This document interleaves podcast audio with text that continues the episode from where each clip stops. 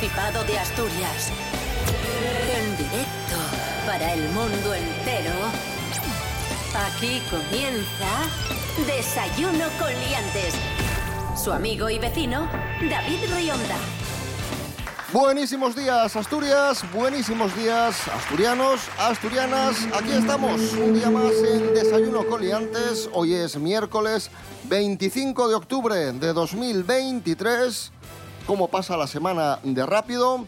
Y al teléfono tenemos al monologuista leonés Pablo BH. Buenos días, Pablo. Buenos días. ¿Sabéis lo que va a pasar también rápido? El tiempo. El tiempo para verme este fantástico viernes 27 a las ocho y media en el Evans de Gijón.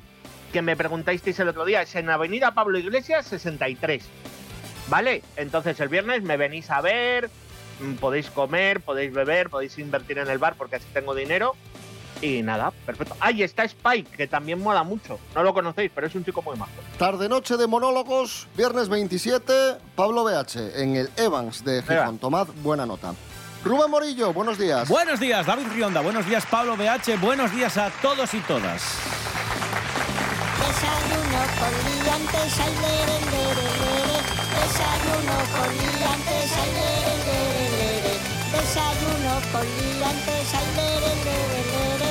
Desayuno con liantes, ay, lere, lere, lere.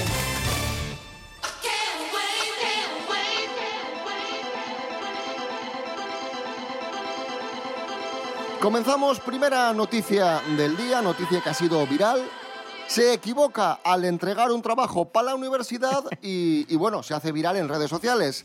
El profesor sabrá valorar el arte. Ha sucedido aquí en Asturias. Rubén Morillo, ¿de qué se trata? Sí, es una usuaria de Twitter que se llama Locura González, así se hace llamar. Y bueno, pues eh, os voy a leer lo, lo que escribió ella porque lo explica perfectamente. Dice, acabo de hacer la mayor cagada en seis años de carrera. Tenía que enviar un vídeo a un profesor y se me acababa el plazo y lo hice desde el navegador del móvil. ¿Vale? Bien. Dice, ¿qué Bien. pasa? No me salía el nombre del archivo completo y me lo había autoenviado a mí misma por WhatsApp. Sabía que tenía nombre de archivo de vídeo de WhatsApp, que habitualmente tiene un nombre como vídeo WhatsApp o WhatsApp vídeo. Total, que cogí el último de los archivos y lo envié, dice esta chica. Y una vez enviado, lo abro para ver si se ve bien. Y había enviado esto, atentos.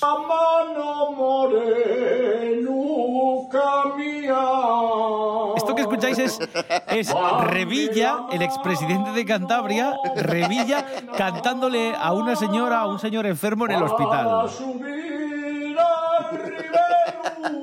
Se llama Adiós Pueblo de Carmona, esta canción de Benito Díaz, que bueno, pues aquí está eso, eh, Revilla cantando.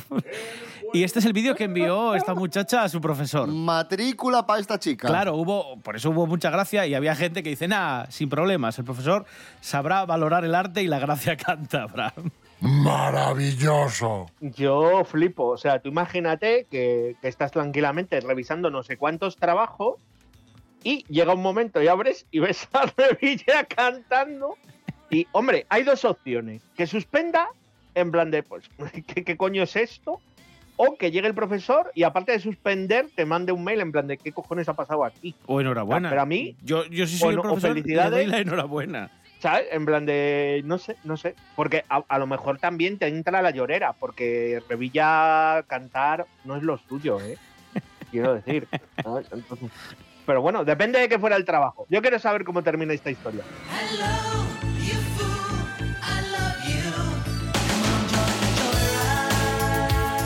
Vamos con otra historia que, que también ha sido viral. Una joven pregunta a su madre qué hay de comer y la respuesta se hace eh, viral. Lorena Rendueles, buenos días. Buenos días, liantes. Las redes sociales se han convertido en la plataforma perfecta para compartir anécdotas y conversaciones entre padres e hijos. Y en ocasiones estas conversaciones se vuelven virales. Como fue el caso de una chica que publicó la contestación que le dio su madre cuando ella le preguntó qué había para comer. La mamá contestó ni corta ni perezosa Golden Fish. Y la joven al no entender reaccionó con un ¿eh? A lo que su madre aclaró dorada. La chica lo compartió con el comentario I'm chilling, estoy chillando, tras lo sucedido con su madre.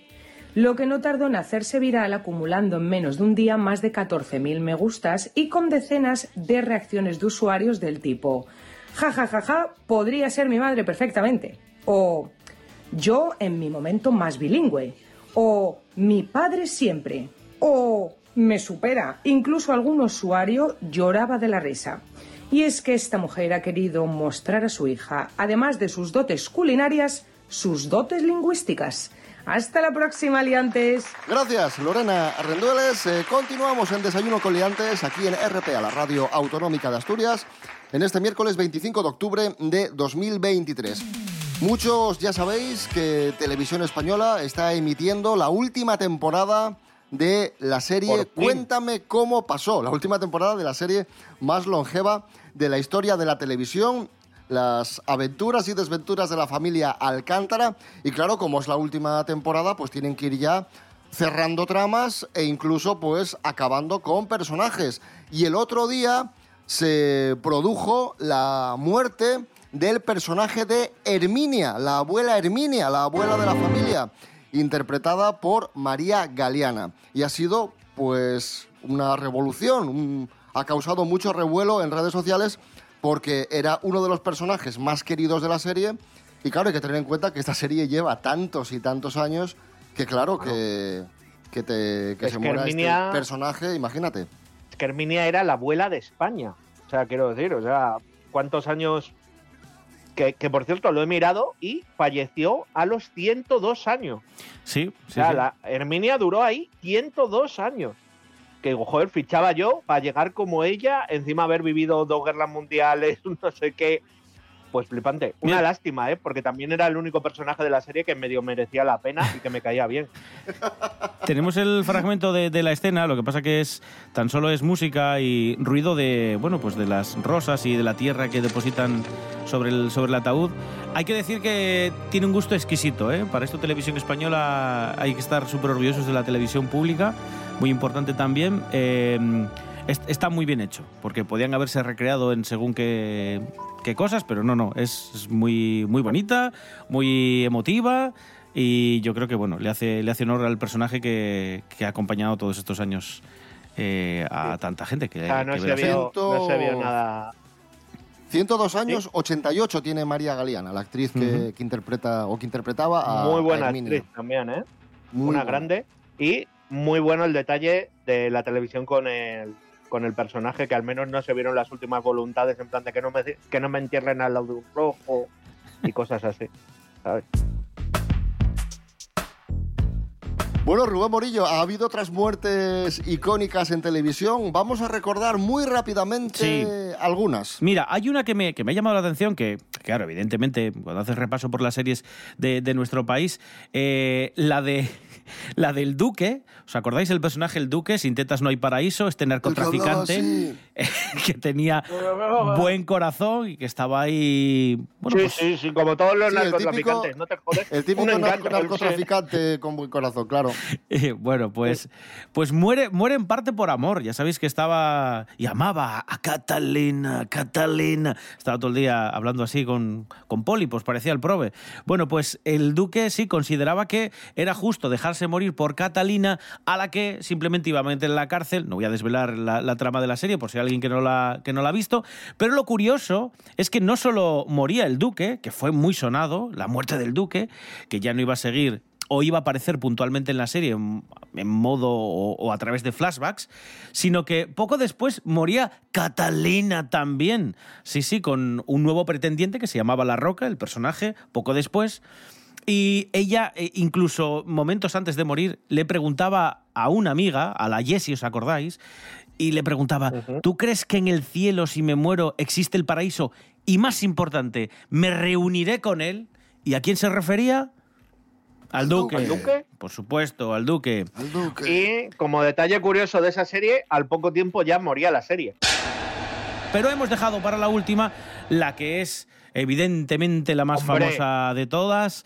Eh, junto yo creo que con esta de, Cuéntame, del personaje de Herminia, em, es de las más recordadas de, bueno, de nuestro país y la sigues escuchando y se te ponen los pelos de, punta.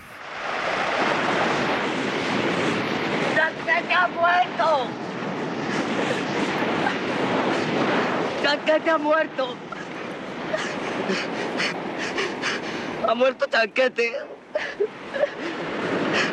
Ha muerto Vaya trauma, vaya trauma. Y si, quita, hablábamos, quita que- y si hablábamos antes de, de- de lo bien que lo había hecho Televisión Española con esta última escena de, de la muerte en, en Cuéntame, hay que decir que también esta fue una muerte súper sonada. Bueno, abrió los diarios al día siguiente, revistas. Sí, sí, imaginaros sí, sí. en la época, afectó a muchísima gente.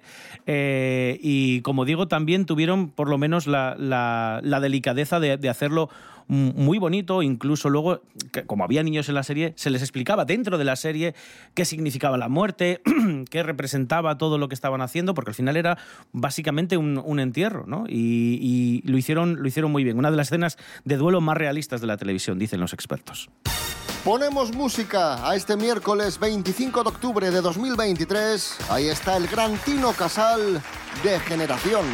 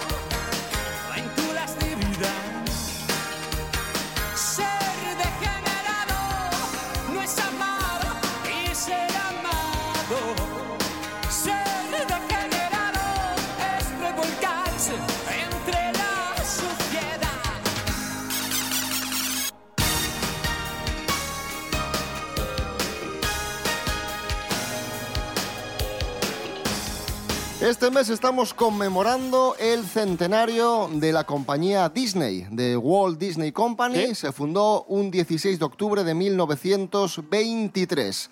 Y todavía hay gente por ahí que sigue pensando que Walt Disney, que murió en diciembre de 1966, está congelado. Hombre, es que está, seguro. Yo creo que está, ¿eh? Hombre. Sí, sí, sí. No, lo digo Si lo serio. dice la gente, es que no hay otra. La realidad es que ¿Dónde va a Walt si Disney no? fue incinerado en California y, y su propia hija, su hija Diane, dice que no hay absolutamente nada de cierto en esto de que su padre está congelado, que, que pidieron que le congelasen para que en el futuro fuese descongelado cuando hubiese cuando hubiese avances médicos para curar su enfermedad, dice que no hay nada de realidad en esto. Es más, dice su hija Diane, que duda que su padre Walt Disney conociese lo que es la criogenización en aquellos años, vamos. Bueno, pero ¿qué va a decir esta señora? ¿Que sí está congelado? Claro, claro. Estas cosas te, te tienes que callar. Y salir a desmentirlo ¿sabes? ya te da pistas, porque si lo ve una locura ni siquiera sale. Lo deja Claro, ahí claro. como, "Buah, de estos son siempre". tonterías. Pero si sale a desmentirlo, ah, cuidado. Cuidado con lo que decís, que luego la gente se lo cree.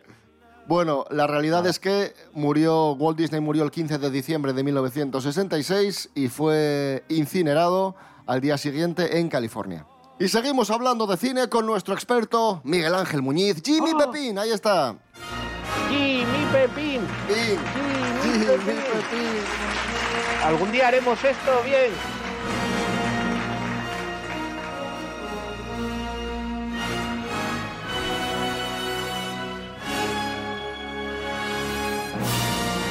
Hoy tenemos una película de extraterrestres de mediados de los 90. Se titula Han llegado. Estación 5. ¿Te resulta mi voz vagamente familiar, Shane? No quiero que pase lo que la semana pasada. Si te he dicho que voy a estar allí, es que voy a estar allí, no se hable más. No hay nada más importante para mí ahora mismo. Es difícil conseguir fondos del gobierno para la búsqueda de vida extraterrestre. Yo te doy la posibilidad de vida extraterrestre y tú me despides, Gordon. Y tenemos en el reparto a Charlie Sheen. Y es que por aquel entonces había muchas películas de... O se habían puesto de moda las películas de, de catástrofes, de extraterrestres, etc. Miguel Ángel Muñiz, muy buenas. Buenas, hombre, ¿cómo estamos? Esta película eh, no es tan recordada ni mucho menos como Independence Day o como otras de- del mismo estilo. No, a ver, tiene más que ver casi con otra contemporánea suya que es Contact, la de Robert Zemeckis. Tiene, tiene más ese estilo, ¿no? Así como desde un punto de vista más científico, entre Es que de comillas. aquella también estaba de moda, muy de moda el tema extraterrestres por Expediente X, por la claro, serie. claro. Sí, esto es un enfoque más quizá parecido a esto, ¿no? Más de investigación. Tiene un...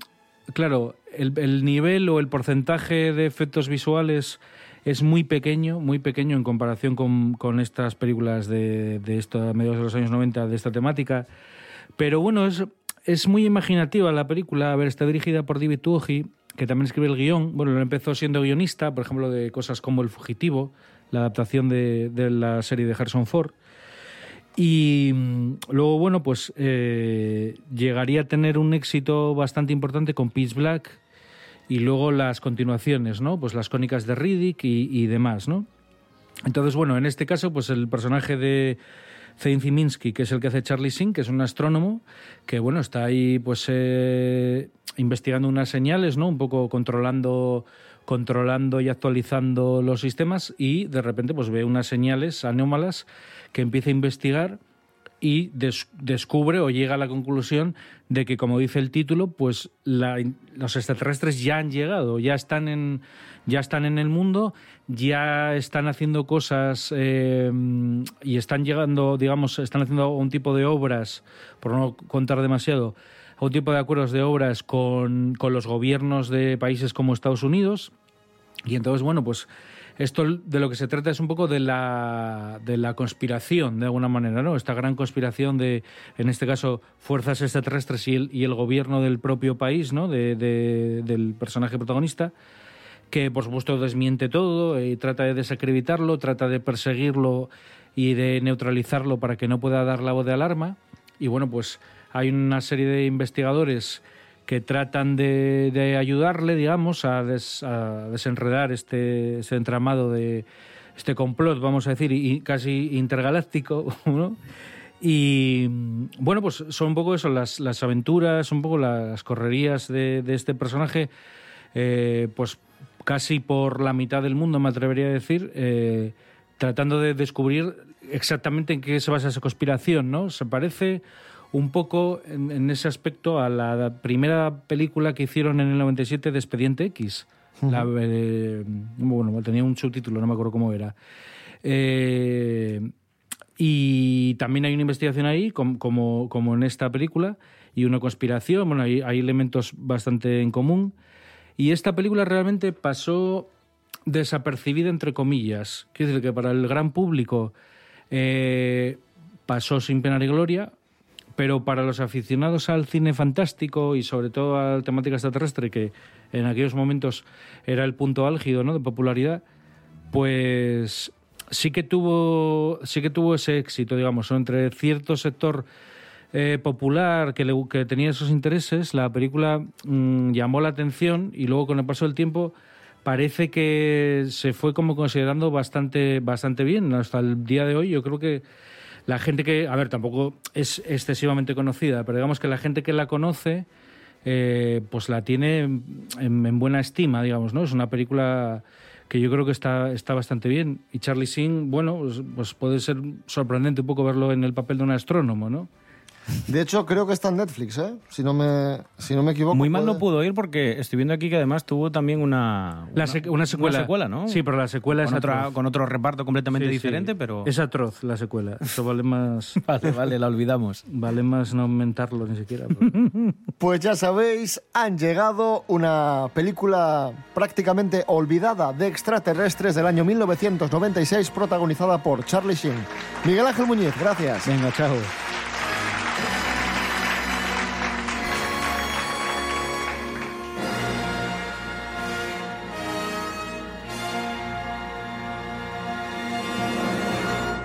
Que hablábamos de cine, ahí está Hollywood, canción del asturiano Pablo Moro. Pablo Moro, Hollywood, venga.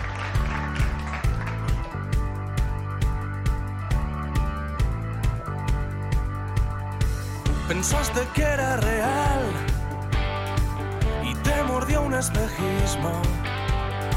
Maldita fiesta de carnaval, disfrazados de nosotros mismos, a punto de.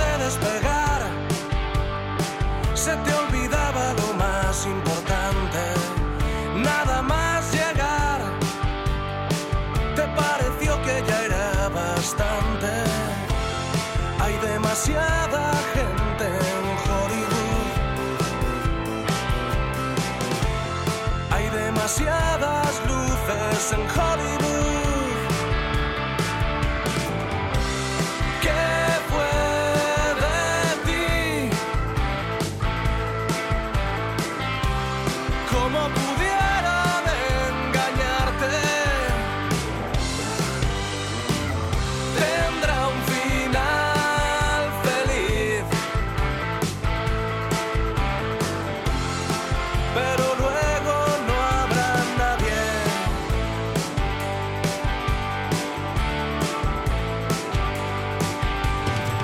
Pensaste que era genial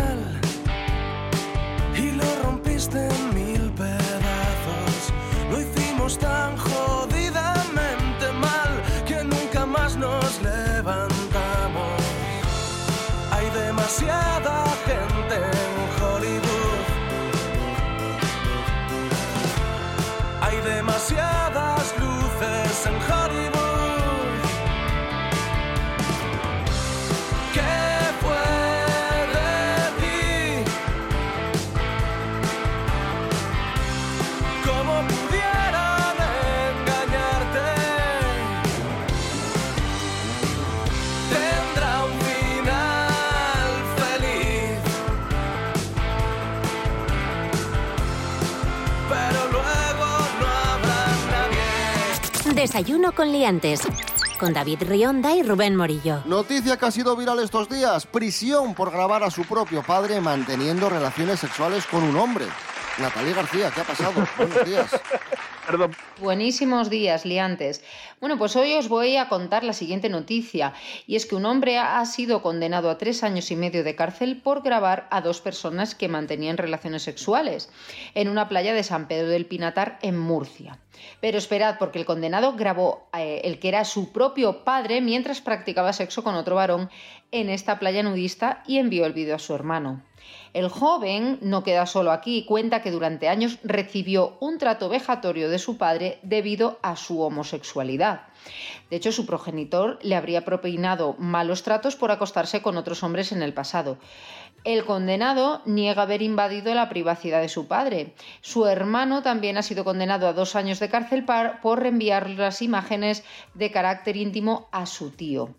El joven decidió llevar a cabo la grabación para que sus familiares obviamente supieran la situación y conocieran que su padre pues también mantenía relaciones con hombres y entonces no entiende cómo eh, su progenitor le ha hecho la vida imposible desde la infancia y ahora él mismo es homosexual. Además también nos relata que la relación entre padre e hijo está rota desde hace años ya que asegura que su padre le ha odiado siempre y que nunca le ha podido ver. Así que chicos, vaya cómo está el patio. Un besito muy fuerte, liantes. Hasta la próxima. Gracias, Natalie García. Hablamos ahora de, de ecología, de medio ambiente, de los efectos del cambio climático. Atención porque esto sí que va a preocupar a muchos y muchas. El cambio climático llega a la cerveza. ¿Qué? ¿Cómo? Las regiones europeas productoras de cerveza podrían experimentar una reducción del 4 al 18% en el rendimiento del lúpulo aromático tradicional de aquí a 2050 debido al aumento del calor, al cambio climático y las sequías. La investigación encabezada por la Academia Checa de Ciencias apunta además que esta reducción sería del 20 al 31% en lo relativo a ácidos del lúpulo que son clave para el sabor de la cerveza. Así que piden medidas urgentes de adaptación para estabilizar las cadenas de mercado internacionales. Recordar que la cerveza es la tercera bebida más consumida en el mundo después del agua y el té y la bebida alcohólica más popular del mundo. Es ciertísimo. Ostras, qué, qué movida, ¿no? Porque ahora, bueno, a ver, a los de Cruzcampo esto no les afecta, pero... Eh, tenemos que salvar el planeta, ¿eh? Ahí este estudio ha dado donde ha dado donde duele, ¿eh? Porque no es que se de- no, no, ahí ha sido en plan de, oye, chicos, que nos quedamos sin cerveza. Pero como no, no, no, no, no. Esto va en la agenda, en la anterior- agenda todo lo 2030 anterior nada, también, pero sí. todo lo anterior nada, pero esto cuidado, ¿eh? O si la Greta Thunberg esta hubiera salido con esto desde el principio, ya te digo yo. Bueno, pero siempre nos quedará la sidra. El mundo a veces da señales de haberse vuelto loco. Y hablando de medio ambiente, vamos a descubrir, vamos a conocer cuál es la ciudad de España con el aire más limpio. Pedro Piqueras, buenos días. Buenos, terribles, apocalípticos, asquerosos, tremendos días. ¿Qué tal? ¿Cómo estamos? Eh, podríamos decir básicamente que no hay ninguna ciudad española que tenga buena calidad del aire, porque todas tienen un aire asqueroso y súper contaminado. Pero si hubiese que destacar alguna como con una calidad más limpia que las demás, insistiendo en que están todas hechas una porquería. Esta ciudad sería Alicante. Es la que menos porquería tiene, menos partículas ultrafinas, las PM2,5 tiene, y es la única que pasa por los pelos ni siquiera la media de calidad de aire recomendada por la OMS.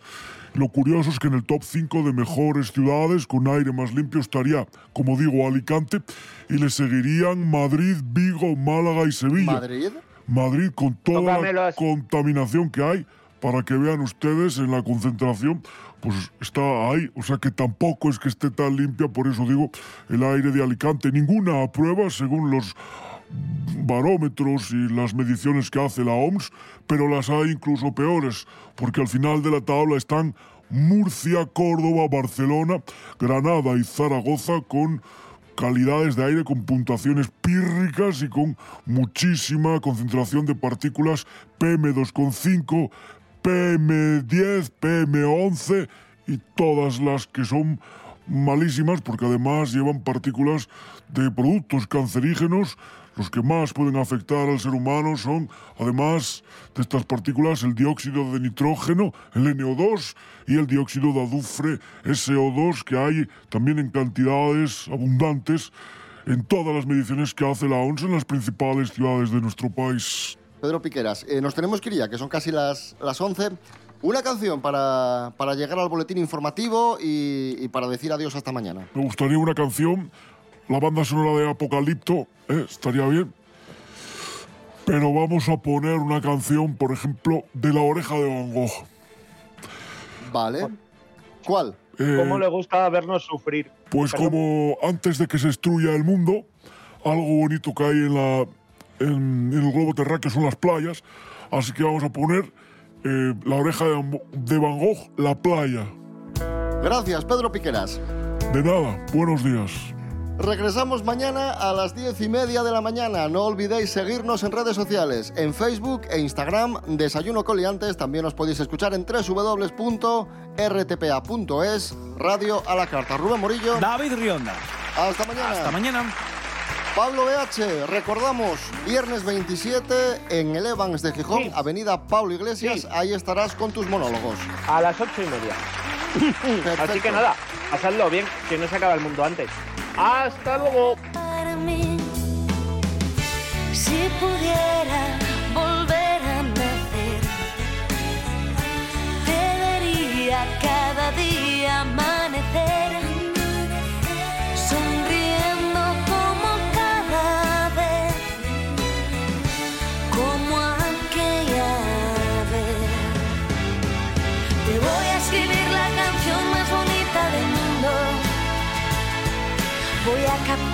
nuestra historia en tan solo un segundo.